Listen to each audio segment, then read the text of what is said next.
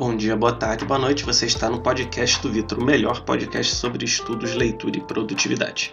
Você pode acompanhar esse podcast no YouTube, no Spotify e em outras plataformas. Você também pode falar comigo no Instagram, VitorJPEG, e também pode acessar o meu livro Como Estudar Melhor em 5 Passos. Tudo isso no link da descrição. Lembrando, se você estiver ouvindo no YouTube, não se esqueça de curtir e de se inscrever no canal. Agora vamos para o próximo episódio. Fala pessoal, beleza? Hoje a gente vai fazer um episódio muito legal falando sobre cultura geral, tá bom?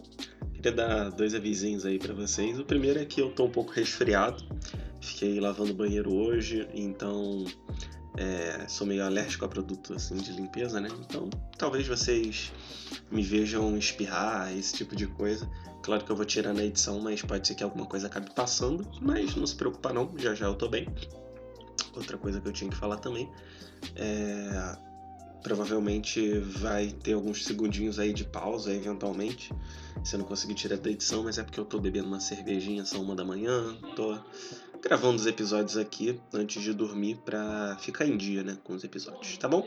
Claro que eu vou tentar editar tudo isso aí, mas se passar alguma coisa, vocês me perdoem. Muito bem.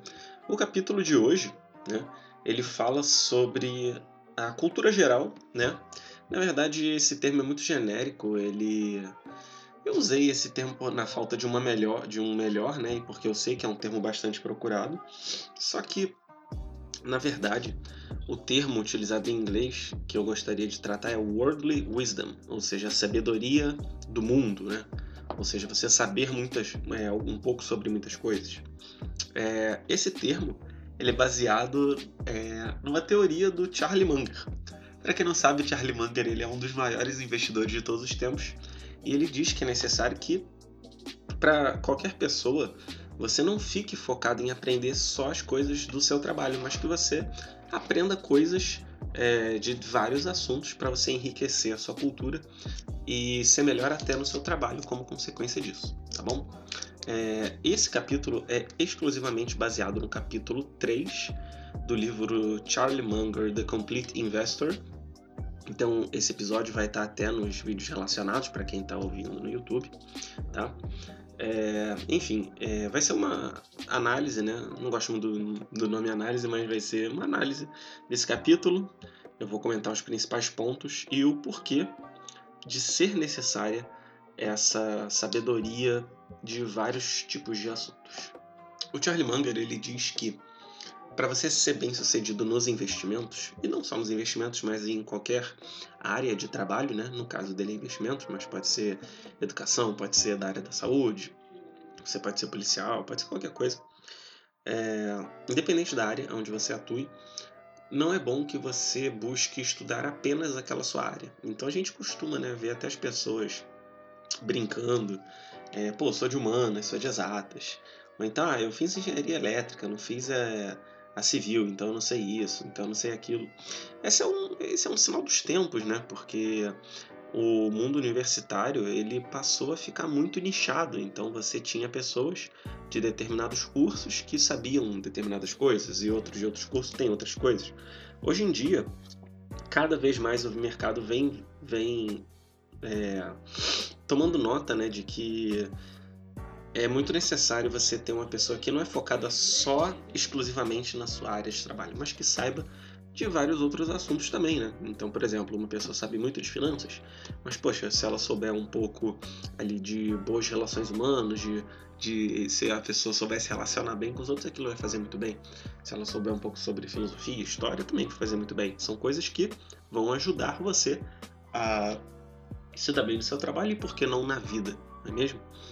Então ele diz que é necessário que você busque não só a competência na sua área, mas que você busque a competência em outras áreas também.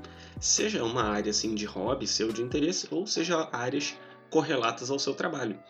Então, por exemplo, a minha namorada, ela está terminando arquitetura, mas ela sabe muitas coisas de design, por exemplo, que ela se interessa. Ela também tem interesse em jardinagem, né, e cuidar de plantas. Também tem interesse em trabalhos manuais, que são todas atividades relacionadas com as artes, né? Que são, que são um assunto, é, esse assunto é, mais abrangente da arquitetura, né? as artes. Ela também está fazendo uma matéria de história da arte, está se interessando pelo assunto, e é isso, né? No meu caso, ainda que eu trabalhe com química como professor, é, eu me interesso por tantos outros assuntos, né? Filosofia, literatura, psicologia, é, estatística, tantas outras coisas, porque é uma questão de interesse, mas eu vejo que esse meu interesse me ajuda muito é, em todas as áreas da minha vida, na verdade. Então é algo que realmente me beneficia muito. E a gente vê grandes mestres da humanidade que souberam dominar várias áreas. Então, por exemplo, Leonardo da Vinci, ele era um grande artista, mas ele era um construtor, ele tinha muitos conhecimentos de medicina e por aí, e é, sucessivamente, né? Enquanto, por exemplo, Aristóteles, né, que muitos dizem que é o melhor filósofo de todos os tempos, sabia muito de biologia, de filosofia, de ética, ah, de metafísica, então, esse tipo de formação ela vem se perdendo um pouco com essa especialização do trabalho, né? Claro que é natural que haja uma especialização, porque isso gera uma sociedade mais produtiva, que gera mais riqueza. Só que a gente está ficando muito super, super, super nichado, tá? Enquanto que talvez a gente ser um pouco mais abrangente pode ser muito bom é, quando a gente fala de aprendizado, né? De estudar. Então, por exemplo, os gregos eles tinham o conceito de paideia, que nada mais é do que a formação completa do homem. A formação do homem voltada para a sabedoria, e não apenas para o trabalho, não apenas para uma coisa ou para outra. Então, os gregos, né, que tinham acesso à educação, então a gente também tem que lembrar que realmente é, não era todo mundo que tinha esse tipo de acesso, né? Os gregos eles tinham é, estudos de retórica, eles faziam exercícios, eles tinham estudo de gramática, eles liam os clássicos, né? Então, eles tinham essa formação completa. Então, não tinha essa, essa coisa de, de super especialização e cada um sabe uma coisinha, não. Em relação ao intelecto, cada um é, vai saber muitas coisas, tá bom? Por mais que, naturalmente, alguém busque saber mais sobre determinados assuntos em detrimento dos outros, porque existe também uma, um gosto nosso, uma tendência nossa a estudar mais aqueles assuntos que a gente se interessa mais. Então existe isso também, né? Na Idade Média existiam as sete artes liberais. O que, que são as sete artes liberais? É, é um roteiro de educação que os intelectuais faziam para adquirir conhecimento. Então, quando a gente fala artes liberais, o pessoal já acha que é de liberalismo, né? Só que na verdade não. É liberais no sentido de libertar da ignorância, de liberar da ignorância. Por isso que é chamado arte liberal, tá? Então, por exemplo, nós temos o Trivium, que é a primeira parte desse itinerário, que é composto de três partes: a gramática, é, onde você lê, aprende as regras gramaticais, né? A literatura a lógica, né, que é a parte mais filosófica, e a retórica, onde você aprende a se comunicar, convencer os outros e tudo mais. É, inclusive, quando eu for fazer homeschooling com meus filhos, eu pretendo usar essa, essa, essa tríade né, como base. E num segundo momento, eles vão para o quadrivium, onde eles aprendem sobre as, as ciências dos números. Né? Então, eles aprendem a álgebra, né, a aritmética, é, eles aprendem a geometria e eles aprendiam a música e a astronomia, tá bom? Porque a astronomia nada mais é do que a aplicação prática da geometria. E a música nada mais é do que a aplicação prática da álgebra. Então, é, eles aprendiam esse, todos esses assuntos como formação geral, formação básica. E essa formação é muito mais rica do que qualquer formação que a gente possa ter nos dias de hoje, certamente. E, no entanto, a educação moderna ela tem principalmente dois itinerários. Ela tem um itinerário voltado ao trabalho, né, que foi ali no início do século XX. Isso se criou para que os filhos dos trabalhadores tivessem um lugar para ficar e aprendessem o básico. E aí nasceu esse ensino muito técnico, muito básico do básico do básico, enquanto que uh, existe uma outra pedagogia, talvez ainda mais nociva, que é aquela pedagogia libertadora, Paulo Freire e tudo mais, que quer que o homem é, se liberte da opressão, nada mais é do que uma educação completamente ideológica, né? Infelizmente é, é, é esse tipo de educação que impera aqui no Brasil e não é por nada que isso acaba sendo que isso acaba sendo um grande prejuízo para a nossa educação, né? E a gente perdeu um pouco essa dimensão da formação geral, que é tão importante, foi tão importante na história da humanidade. Nos gerou vários gênios, né? Platão, Aristóteles, uh, tem também o Newton, né? Se a gente for pegar ali o Newton é, já ali no início da Idade Moderna, também tem o Pascal, enfim, tantas outras pessoas que tiveram um itinerário muito completo de educação que infelizmente nós não temos acesso hoje em dia. Nós podemos até tentar recriar, existem inclusive alguns currículos né, de homeschooling voltados para recriar a experiência do Trivium, é, mas nunca é aquela coisa original. Né? Existiam até algumas faculdades nos Estados Unidos que eram faculdades de artes liberais. Então você aprendia sobre isso, mas acabou que aquilo, esse tipo de faculdade foi se desvirtuando. Hoje em dia seria tipo uma, uma faculdade de sociologia aqui, né? Que, é, enfim, eu ia falar nada contra, mas enfim, desculpa, gente, mas tudo contra os sociólogos. Porque eu acho que tem autores muito bons da sociologia, muito mesmo. O próprio Marx, ele tem umas tiradas assim interessantes, né? O Weber, é, principalmente, mas é, a gente vê né, que a galera é super ideologizada, infelizmente. Não, não, outras faculdades de humanas, até mesmo de exatas. Né? É, eu queria falar um, um comentário até interessante. É, o que acontece? Existe um outro livro chamado Hobby como Artista, que eu canso de citar aqui, canso de citar aqui, é, que nada mais fala de dicas para você exercitar o seu trabalho criativo, tá bom? Ele diz em um dos capítulos que é natural que você junte todas as suas paixões no seu trabalho e você cria uma coisa que só você poderia fazer. Então, por exemplo, é, eu sou professor, né? Eu estou estudando para trabalhar com finanças e eu tô é, tenho conhecimento assim, um pouquinho de marketing, ali de redação persuasiva. Então eu combino todos esses elementos para fazer o meu trabalho. Eu gosto de podcast, né? Estou entendendo um pouco de edição de áudio, então eu misturo todos esses elementos numa coisa só, tá bom? Por quê? Porque é, só eu tenho essa combinação única de interesses na medida certa para fazer isso que eu posso fazer. Então, certamente, se você é um engenheiro, mas gosta de jardinagem, você pode juntar isso e fazer alguma coisa sua. Ou se você é engenheiro e gosta de filosofia, se você, sei lá, se você é um matemático e você gosta de cerveja, você faz alguma coisa. Então, dá para fazer muitas coisas com a sua própria cara, né? Fazer um trabalho com a sua própria cara que, na verdade, ninguém mais poderia fazer. Então, assim, eu, o que eu estou falando aqui de educação geral, cultura geral, não é só para o intelectual, não é só para o cara afundado nos livros, é simplesmente para quem tem interesse em aprender e tem interesse em ser uma pessoa melhor tá bom? Então, nesse caso, vale muito a pena você buscar é, estimular seus interesses, aprender as coisas para você fazer algo que é só seu, só com a sua cara, independente de ser um trabalho ou de você ganhar dinheiro com aquilo ou não. Pode ser um hobby, pode ser um projeto, pode ser até eventualmente uma renda passiva, uma renda secundária, mas aquilo que você tem vontade de fazer, tem vontade de criar, tá bom? Existe uma, um conceito muito interessante do professor Olavo de Carvalho, que ele fala que é interessante que nós leiamos muita literatura de qualidade para que a gente consiga pegar os modelos mentais, as possibilidades é, de ação dos personagens e incorporar isso na nossa vida, tá? Como uma espécie de aprendizado com erros dos outros, tá? Então, por exemplo, a gente vê nas peças de Shakespeare as pessoas movidas pela inveja, pela ganância, e a gente entende que aquilo é mal e busca é, aprender com aqueles erros das outras pessoas, né? Nas narrativas bíblicas também, na Ilíada, na Odisseia e tantos outros autores, né? Dostoiévski também, a gente vê esse tipo de coisa.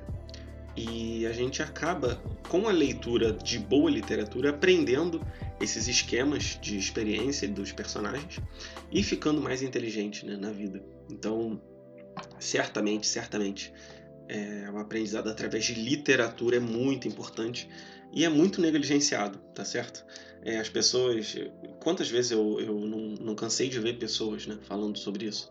Até, por exemplo, o próprio Fernando Mesquita, que eu admiro muito, mas discordo nele quando ele fala de que ah, livros de literatura não são tão bons, é melhor ler não ficção, né? Pelo menos ele falava isso, não sei se ele reviu essa opinião, né?